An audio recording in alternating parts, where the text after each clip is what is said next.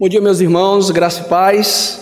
Bom estar com vocês mais uma vez. Não apareço tanto aqui em Canoas, né? Mas quando apareço, sempre é gratificante estar com os irmãos. Hoje trago também um abraço da nossa congregação lá em Bagé. Agradecemos a vocês também pela oração e pelo apoio que sempre têm dado à nossa congregação. Ela continua avançando naquela região. Graças a Deus nós temos agora ainda um trabalho no que toca uma reunião de estudos bíblicos em Dom Pedrito e a última alguns meses atrás começamos um estudo bíblico agora na cidade de Candiota. Deus tem dado graça ali para a gente alcançar aquela região. Precisamos primeiro orar para que a igreja, a congregação de Bagé se organize, para que com o passar do tempo ela possa estender, continuar estendendo seus tentáculos para alcançar aquela região. Mas hoje Vamos continuar adorando a nosso Deus por meio da exposição bíblica. E eu convido a você a abrir a sua Bíblia no Salmo de número 4.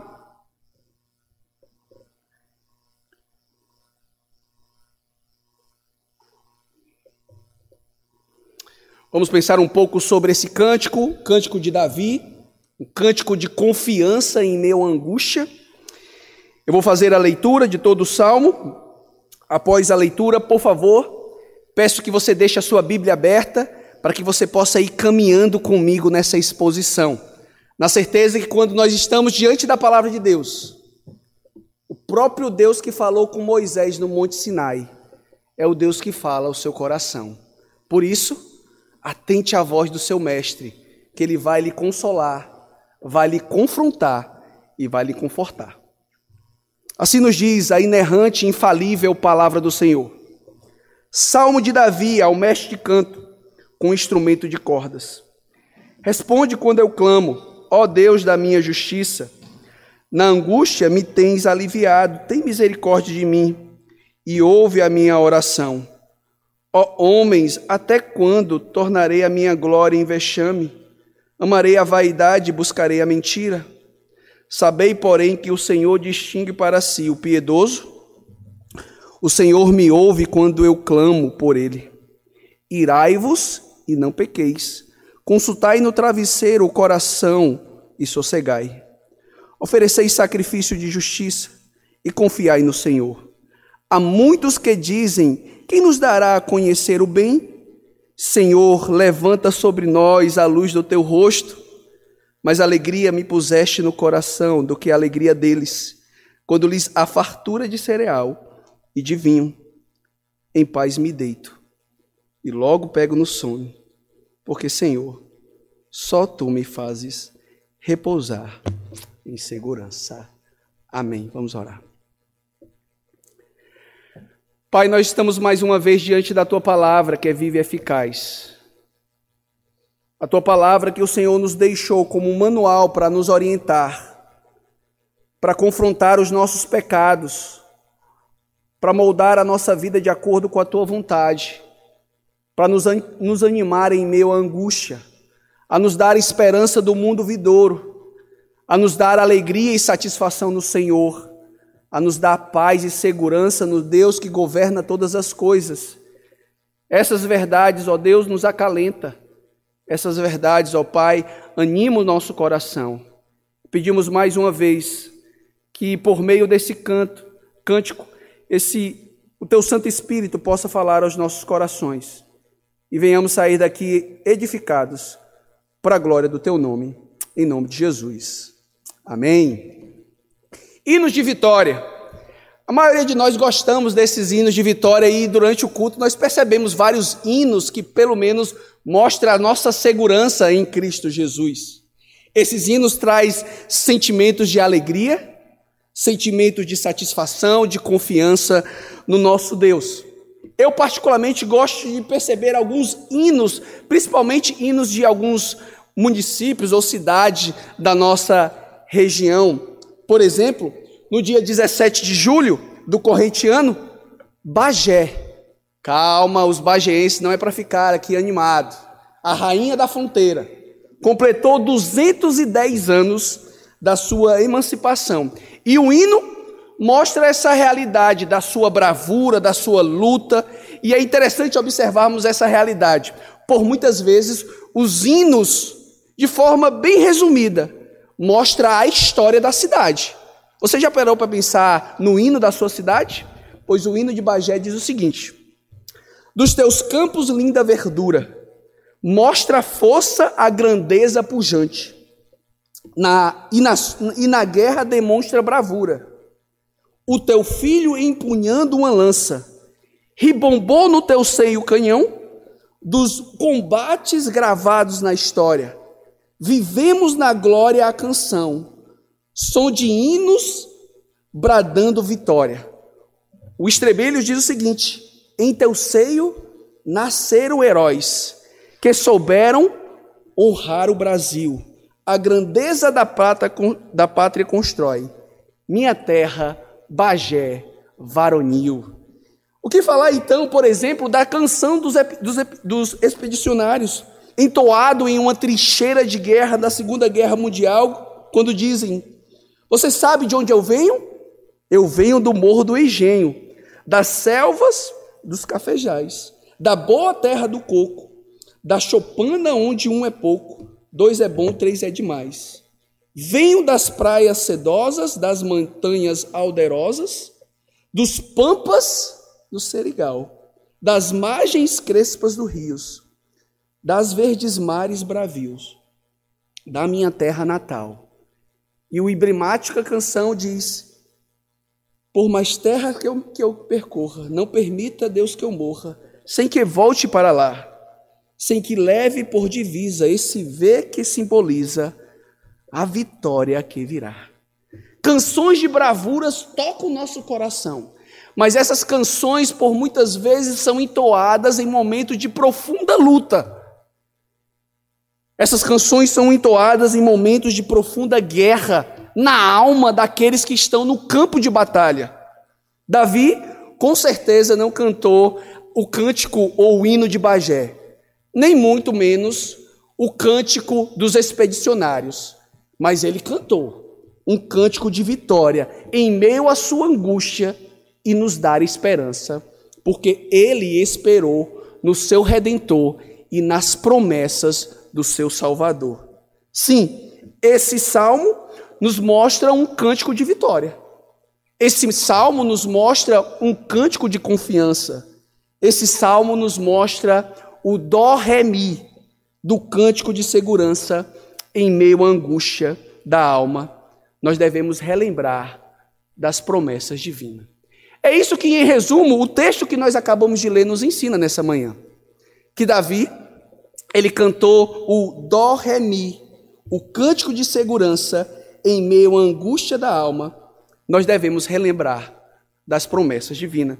Volte seus olhos para o texto, você consegue perceber essa ideia por meio de três verdades. A primeira, o dó. Versículos de 1 a 2 mostra a dor é real em um mundo caído. Dos versículos 3 a 6, ele nos mostra o ré. Reanime-se nas promessas divinas. No versículos 7 a 8, ele nos mostra o mi. Mire a sua satisfação em Deus. É isso que o texto quer nos ensinar nessa manhã. O dó ré mi do cântico de segurança em meio à angústia da alma, nós devemos relembrar das promessas divinas. Veja a primeira ideia que o texto nos apresenta, está aí dos versículos 1 a 2, dó. A dor é real em um mundo caído. Ao mestre de canto, Salmo de Davi, ao mestre de canto, com instrumento de corda, responde-me quando eu clamo, ó Deus da minha justiça. Na angústia me tens aliviado, tem misericórdia de mim. Ouve a minha oração Ó homens, até quando tornarei a minha glória em vexame? Amarei a vaidade e buscarei a mentira. Davi aqui mostra pelo menos três verdades no último versículo que todos nós desejamos. Observe o último versículo do Salmo. Ele diz: paz, ele fala sobre segurança, ele fala sobre repouso e sobre alegria. Não é isso que todos nós almejamos? Ter paz, alegria e segurança? Mas como é que começa esse salmo? O salmo começa no momento de profunda angústia.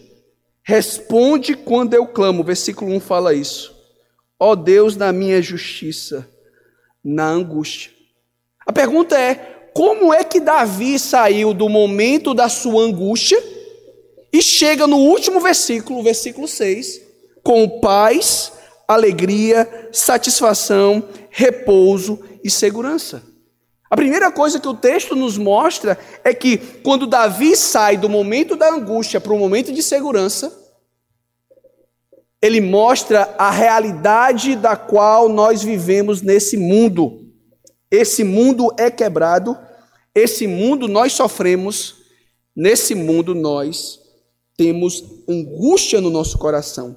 Literalmente, a palavra angústia é um aperto na alma e Davi aqui ele clama para que, primeiramente, a graça possa aliviar a sua angústia e que a misericórdia possa satisfazer a sua alma em meio à dor. Observe mais uma vez: responde quando eu clamo, ó Deus da minha justiça, na minha dor, tu tens me aliviado, tu tens, tu tens me livrado, a tua misericórdia ouve a minha oração. Ouve a minha oração.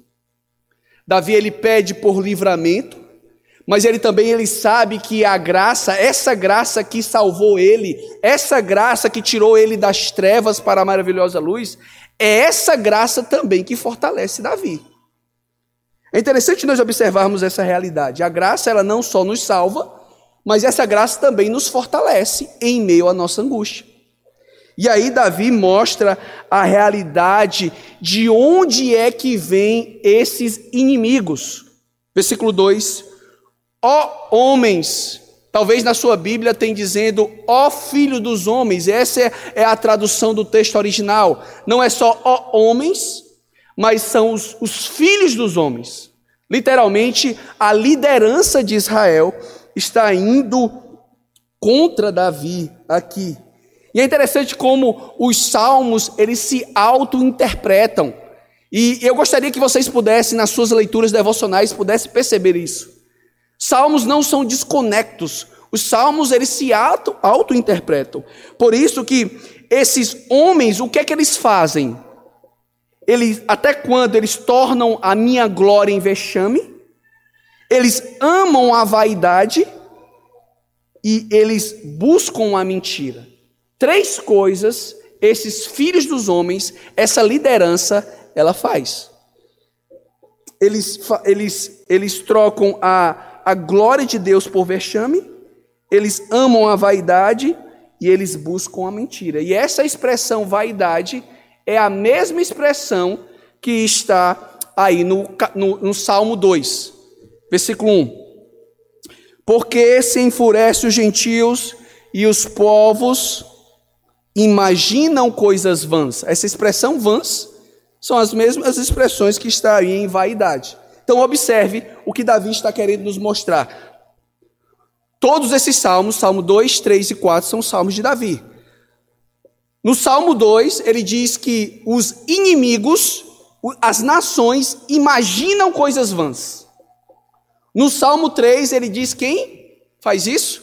Absalão, seu filho. No Salmo 4, a liderança de Israel faz isso.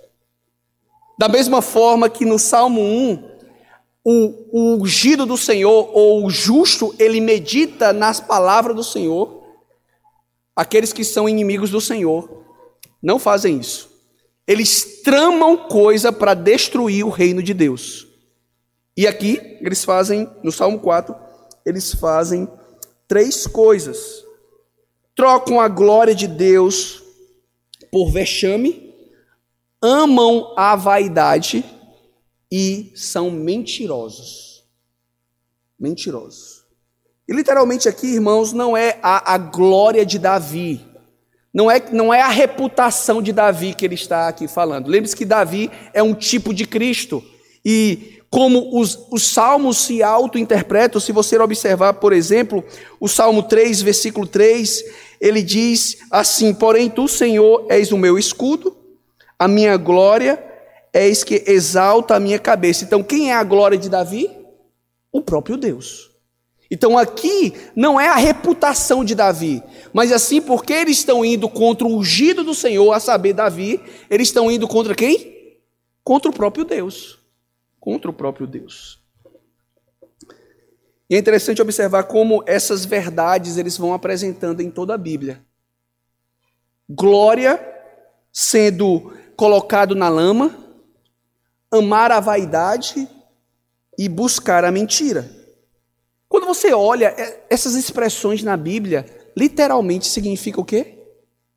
Idolatria. Quando os homens desse mundo amam mais a glória de si mesmo do que a de Deus, amam mais as coisas desse mundo, amam mais a mentira, eles são literalmente idólatras. Ao ponto que Paulo, em Romanos capítulo 1, ele vai nos mostrar essa verdade, dizendo que a ira de Deus se revela do céu contra toda a impiedade e perversão dos homens, que detêm a verdade pela justiça, porque ele, porque de Deus se pode conhecer e é manifestado entre eles. E aí, da, é, Paulo, em Romanos capítulo 1, ele, dizem que, ele diz que eles trocaram a glória de Deus e começaram a servir a outros deuses em lugar do Criador. Davi, nesse primeiro ponto, ele olha para esse mundo e começa a perceber que esse mundo é quebrado. Os homens não adoram ao Senhor. E tudo isso por causa do pecado original. A segunda verdade que o texto quer nos mostrar é o ré. Reanime-se nas promessas divinas. E observe como agora Davi é como se ele, inspirado pelo Espírito Santo, lógico, ele é autor desse salmo, ele saísse da terra e pudesse olhar agora para o coração do ímpio. E ao olhar o coração do ímpio, ele percebesse as promessas divinas que nós deveríamos fazer. E ele faz isso por meio de sete imperativos. Se você observar, a partir do capítulo do versículo 3 até o versículo 6, tem sete imperativos mostrando para que esses ímpios possam saber de uma verdade inequívoca, que eles deveriam adorar o Criador e não adoram. Quais são essas verdades? Primeiro, versículo 1, 3: Sabei, sabei, porém, que o Senhor distingue para si o piedoso. Olha, ímpios, vocês devem saber que Deus faz sim distinção entre aqueles que são crentes e aqueles que não são. A expressão aí, piedosa, piedoso, que está aí no versículo 3, é uma expressão no original que por muitas vezes no, Novo, no, no Antigo Testamento traz a ideia de fidelidade. É a expressão reset, que é o amor pactual de Deus para com o seu povo. No, no, nos Salmos, essa expressão aparece várias vezes. Por vezes aparece misericórdia, amor. E aqui, piedoso, a raiz dessa palavra, traz a mesma expressão reset. Dizendo que Deus fez um pacto com o seu povo, uma aliança com o seu povo, e essa aliança ela não quebra de forma nenhuma. É por isso, por exemplo, quando você lê Malaquias, capítulo 1, Logo na primeira exortação do profeta Malaquias, aquela, aquele povo, ele diz que Deus ama Jacó, mas rejeita Esaú. Mas os comentaristas, às vezes, eles trazem uma expressão mais dura. Ele diz que o texto no original diz que Deus ama Jacó, mas odeia Esaú.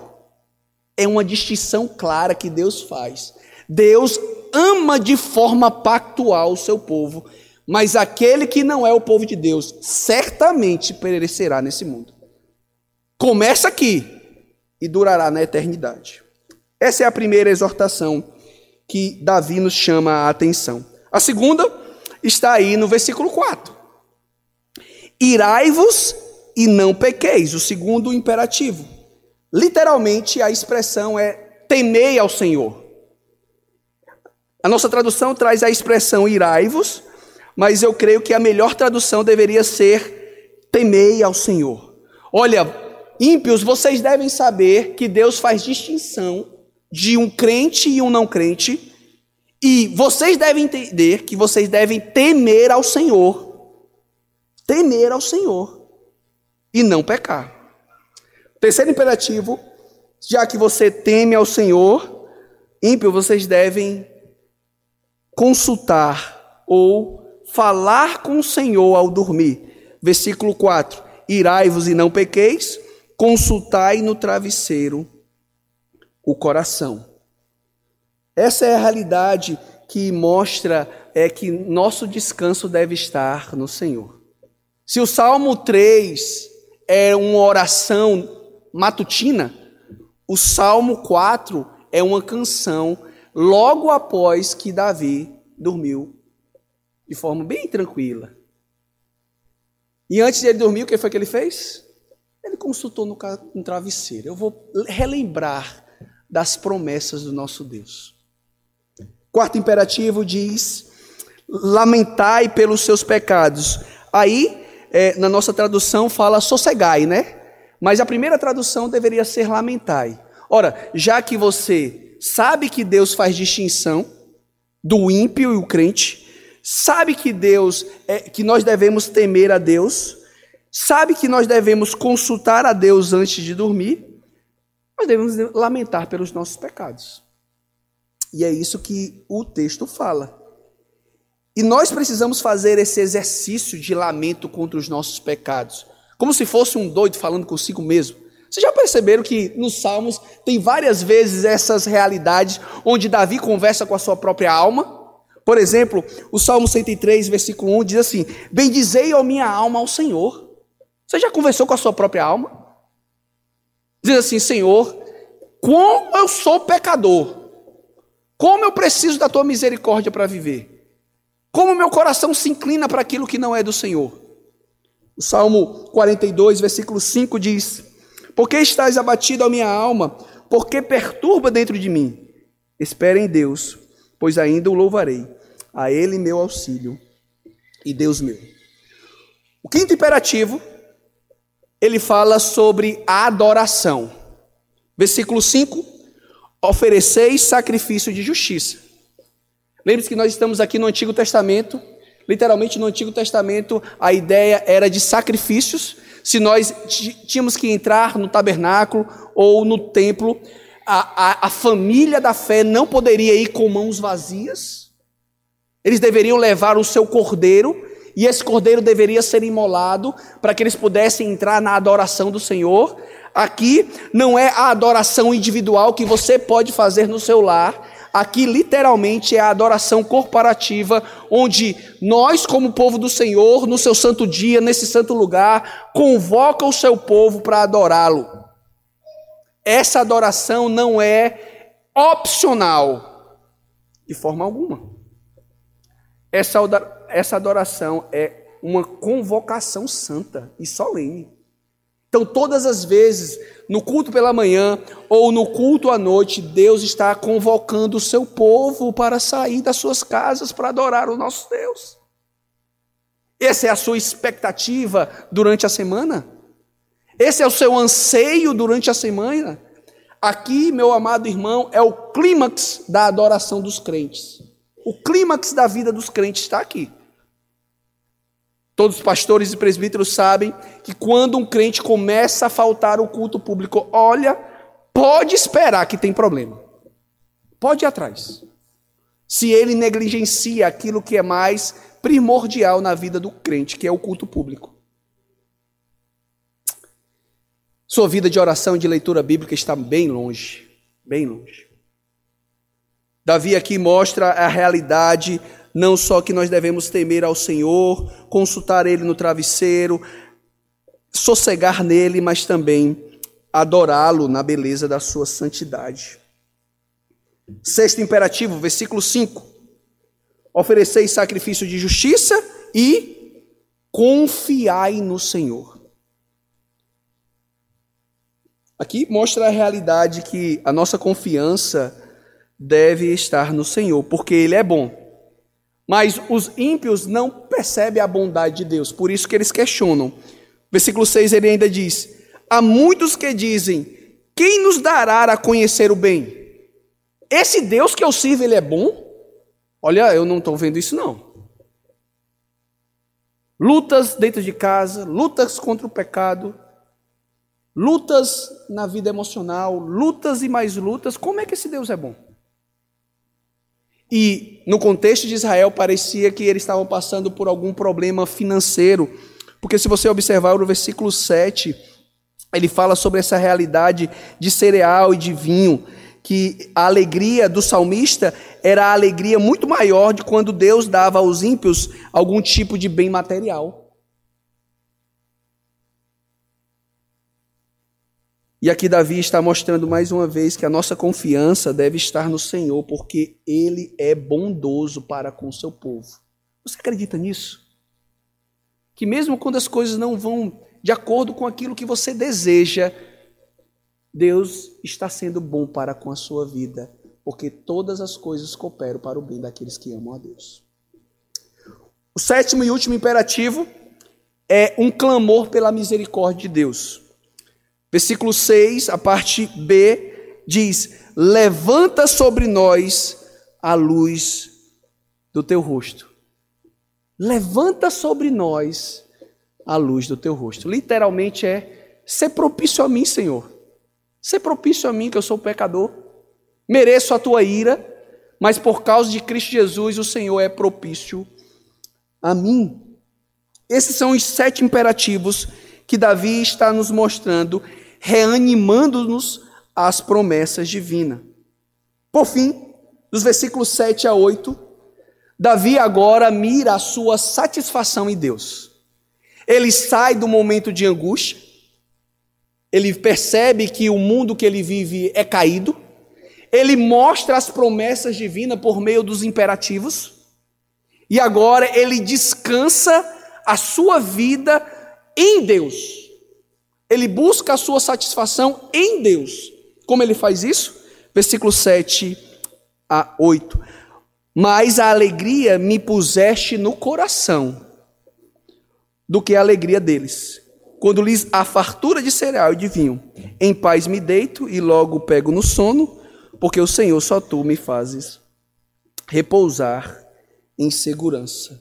Davi ele sabe que a sua alegria não está em circunstância, mas a alegria dele está fundamentada no Senhor. E ao longo dos salmos mostra essa realidade. Por exemplo, o Salmo 16, versículo 11 diz: Tu me farás conhecer o caminho de vida, na tua presença a plenitude de alegria. Salmo 30, versículo 11 nos diz: Converteste o meu pranto em foguetos tiraste do meu pano de saco e me cingiste de alegria. Davi tem a sua satisfação, não em coisas momentâneas, mas no Senhor. Calvino nos ajuda a entender o texto. Ele diz: Davi declara que se regozija mais no favor exclusivo de Deus do que dos homens mundanos. Se regozija enquanto desfruta todos os seus bens terrenos, com cujo desejo geralmente se deixam inflamar. Calvino nos diz que a satisfação de Davi está no Senhor. É simples assim. Os homens desse mundo têm a sua satisfação nos bens materiais, naquilo que ele pode ter nesse mundo. E aqui, mais uma vez, não é nada de gnosticismo ou que nós não podemos ter nenhum tipo de bens financeiro de forma alguma. Nós devemos sim ter posse, segundo a vontade do Senhor, mas se a sua satisfação estão nessas coisas, olha, é vaidade. A satisfação de um crente deve estar no Senhor, no Senhor. E Davi sabe disso. Por isso ele termina o versículo 6 dizendo: Olha, a minha vida pode estar angustiada, porque eu vivo no mundo caído. Mas eu relembro as promessas do Senhor. E eu confio e tenho a minha satisfação depositada no Senhor. Por isso, em paz me deito e logo pego no sono. Porque só tu, Senhor, me fazes repousar seguro. E essa expressão seguro é a mesma expressão que está aí no versículo D, no versículo 5, confiai. Você percebe que o, o cântico é um cântico de segurança e de confiança em meio à angústia, porque ele está em um momento de situação difícil e ele confia no Senhor. A pergunta é: como esse salmo se aplica às nossas vidas? Como diante dessa exposição você deve aplicar essa verdade em seu coração? Eu tenho aqui quatro aplicações para fazer aos irmãos. Primeiro, o que gera angústia e ansiedade e depressão em seu coração?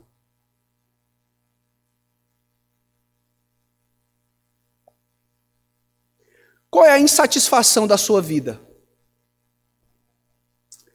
Qual foi a última vez que você disse: Até quando, Senhor? Até quando? Eu estou sendo fiel ao Senhor aqui, até quando? Até quando? Até quando? Quando estava preparando esse sermão, eu estava lendo um livro sobre prostrada, um livro que trata sobre depressão e solidão. E ele fala o seguinte: a angústia ou depressão ou a solidão, eles instalam no coração de uma pessoa porque reconhecemos a nossa dor ou até os nossos sentimentos. A grande diferença é que nós nos submetemos a ela. Sabe por que a angústia, a ansiedade a depressão toma conta do seu coração? Porque você confia mais nos seus sentimentos do que nas promessas de Deus. Simples assim. Você não fica angustiado porque o reino de Deus não está avançando. Fica. Seja sincero. Você não fica angustiado porque estão blasfemando o nome do seu Salvador. Fica. Rapaz, estão na, na mídia, estão rasgando Jesus no chão. Eu fico lá angustiado por causa disso. Não. Você fica angustiado porque o seu reino não vai bem, porque a sua vontade não prevalece, porque você não está avançando como deveria avançar, porque você não está crescendo profissionalmente. É por isso que te deixa angustiado. Mas não é por causa do reino de Deus. Não é. A angústia de Davi aqui é porque ele estava sendo maltratado por causa do reino dele, do reino de Deus. Mas infelizmente não é isso que assola os nossos pensamentos. Nós pensamos bem pouquinho sobre o reino de Deus. Nós pensamos bem pouquinho sobre o avanço de Deus. Nós pensamos bem pouquinho como Deus pode usar a nossa vida para a própria glória dele. Infelizmente, a nossa depressão e a nossa angústia, a nossa ansiedade, não é porque o reino de Deus está avançando, mas porque o meu reino não está avançando. Os meus desejos não estão sendo avançados, não estão crescendo. Infelizmente, em nossa cultura, há muitos crentes ateístas que no domingo estão com a Bíblia debaixo do braço, orando ao Senhor, mas que de segunda a quinta-feira não pensam nada sobre o reino de Deus, não pensam nada sobre a vida de Deus, não pensam nada sobre como Deus está usando a circunstância para trabalhar no nosso coração. Infelizmente, por muitas vezes, na prática, nós somos ateus. Segunda verdade que eu gostaria de aplicar com os irmãos. Os imperativos dos versículos 3 a 6, ele mostra como o homem troca a glória de Deus por a glória do mundo. E basicamente, irmãos, é isso que o pecado é é a aversão à glória de Deus. Na verdade, nós que queríamos ser glorificados. Na verdade, nós que queríamos que o nosso reino avançasse. Então, o pecado, nós colocamos tudo ao, ao contrário. O homem ama a vaidade porque isso traz satisfação para o seu coração. O homem ama a mentira porque a mentira confronta ou conforta o seu pecado. E aqui eu gostaria de trazer como o nosso coração é enganoso e pode pegar coisas boas, coisas até para o reino dele, e trocar em idolatria. Quero trazer aqui um discurso de um homem conhecido como David Wallace, ímpio, e ele fez um discurso numa faculdade dos Estados Unidos.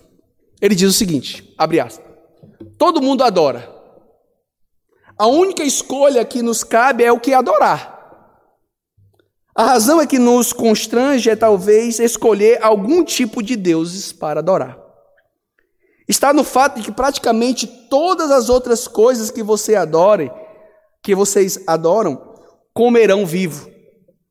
Você quer adorar o dinheiro e os bens? Caso eles estejam onde você encontra real sentido de vida, você jamais os possuirá em quantidade suficiente. Jamais sentirá que tem o bastante. Isso é verdade. Adore o dinheiro, eles vão lhe comer vivo. Adore o corpo, adore a beleza, adore a atração física. Sempre se sentirá feio. E quando o tempo e a idade começarem a se mostrar, você sofrerá um milhão de mortes antes dos seus entes queridos, enfim, lhe enterrarem. Não estou aqui dizendo que nós não temos que cuidar do corpo, não estou falando nada de, sobre isso. A pergunta é: se você adora o seu corpo, ele vai lhe comer vivo, porque você sempre vai se sentir uma pessoa feia. Adore o poder. E acabará se sentindo frágil, temeroso, necessitando de ainda mais poder sobre os outros para anestesiar o seu próprio medo.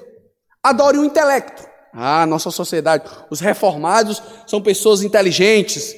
Adore o seu intelecto. Sendo visto como alguém inteligente e acabará se sentindo estúpido, um fraude, sempre presta a ser descoberto.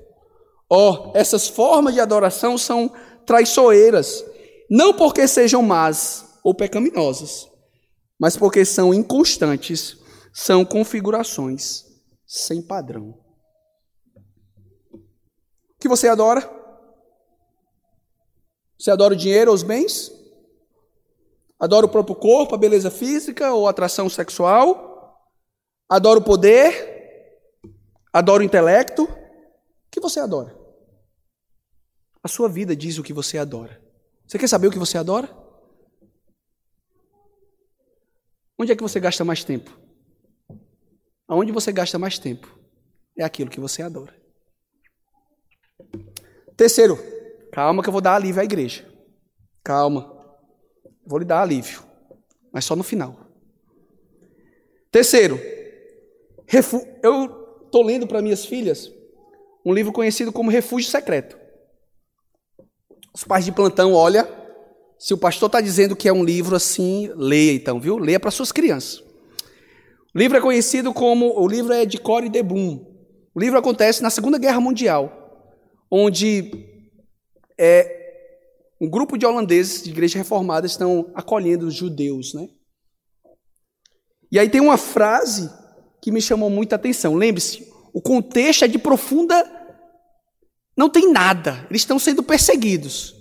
E aí a judia traz uma frase linda, linda, linda, linda, linda. Eu espero que aqueça o seu coração.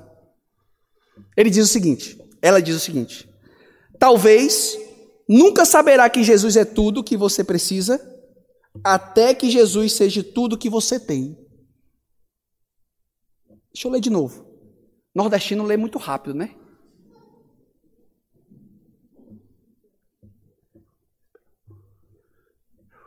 Vamos lá.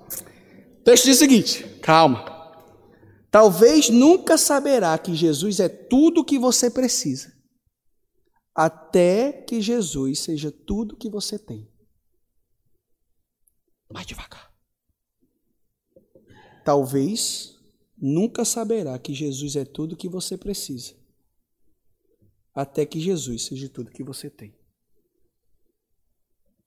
Sabe o que Deus faz conosco, por muitas vezes? Ele vai tirando tudo da gente. Ele tira tudo. Ele vai tirando, mas não é porque ele é um Deus mau.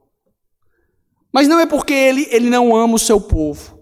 Mas ele quer mostrar para o seu povo que a única satisfação que nós devemos ter é nele. Então ele vai tirando tudo. Ele tira bens, ele tira aquilo que nos dá segurança, ele vai nos tirando, ele vai nos tirando, ele vai tirando, para dizer: olha, a única coisa que você precisa para viver sou eu. Esse é o desejo do seu coração, meu amado irmão. E aí eu lembrei de uma ilustração de C.S. Lewis, quando imagine você passeando com o seu cachorrinho E de repente ele vê algo ali na no poste. E ele quer cheirar, ele vai cheirando lá e ele começa a se enrolar no, no poste.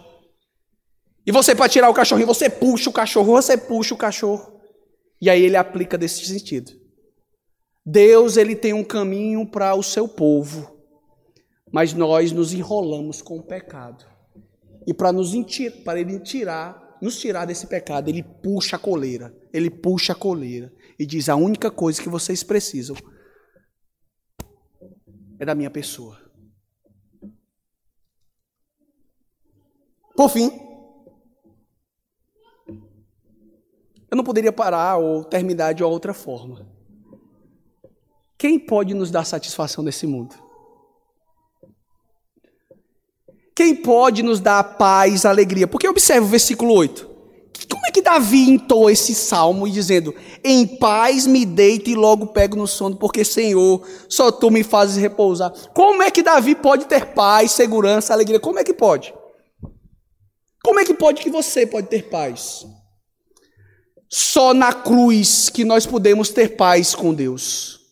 Aquele que não conheceu o pecado, ele se fez pecado por nós aquele que sofreu nesse mundo, que foi rejeitado pelo Pai na cruz, só Ele pode nos dar a verdadeira paz e segurança e conforto nesse mundo.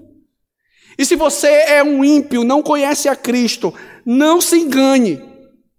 Você pode ter paz temporal nesse mundo, tanto aqueles que estão aqui como aqueles que estão me ouvindo. Só Jesus pode nos dar paz verdadeiramente. Por isso, que em João capítulo 14, versículo 17, 27, ele diz que ele nos dará paz. Em Efésios capítulo 2, versículo 17, ele nos evangelizou a paz. Cristo é aquele que nos dá a paz e é aquele que evangeliza e dando-nos a paz. Por isso, meus amados irmãos, se você está em Cristo Jesus, saiba que você tem paz com o seu Deus e Ele não vai lhe desamparar jamais, porque Ele desamparou o seu filho na cruz para que eu e você pudéssemos ser aceitos pelo Pai. Por isso, continue amando o seu Salvador, não importa o que você sofra nesse mundo, não importa o que você está sofrendo nesse mundo, ame o seu Salvador com todas as suas forças, não deixe-o, porque Ele enviou o seu filho para morrer por você e ele nos deixou um cântico de vitória. Que diremos, pois, a vida dessas coisas? Se Deus é por nós, quem será contra nós? Aquele que não poupou o seu filho antes de todos nós nos entregou, porventura nos dará graciosamente todas as coisas? É Cristo que morreu antes que ressuscitou, o qual está à direita de Deus também intercede por nós. Quem nos separará do amor de Deus? De Cristo? Será tribulação, angústia, perseguição, fome, nudez, perigo ou espada? Como está escrito: Por amor de ti somos entregues à morte o dia todo, somos considerados como ovelhas para o matadouro. Em todas essas coisas, porém, somos mais que vencedores. Não desista dessa verdade. Independente das suas lutas, independente da dor, independente de você não ver o seu reino, o reino de Deus avançando da forma que você queria. Persevere, meu amado irmão, porque Cristo morreu por você, ressuscitou ao terceiro dia e governa esse mundo. Esse é o Dó Reni do cântico de segurança. Vamos orar.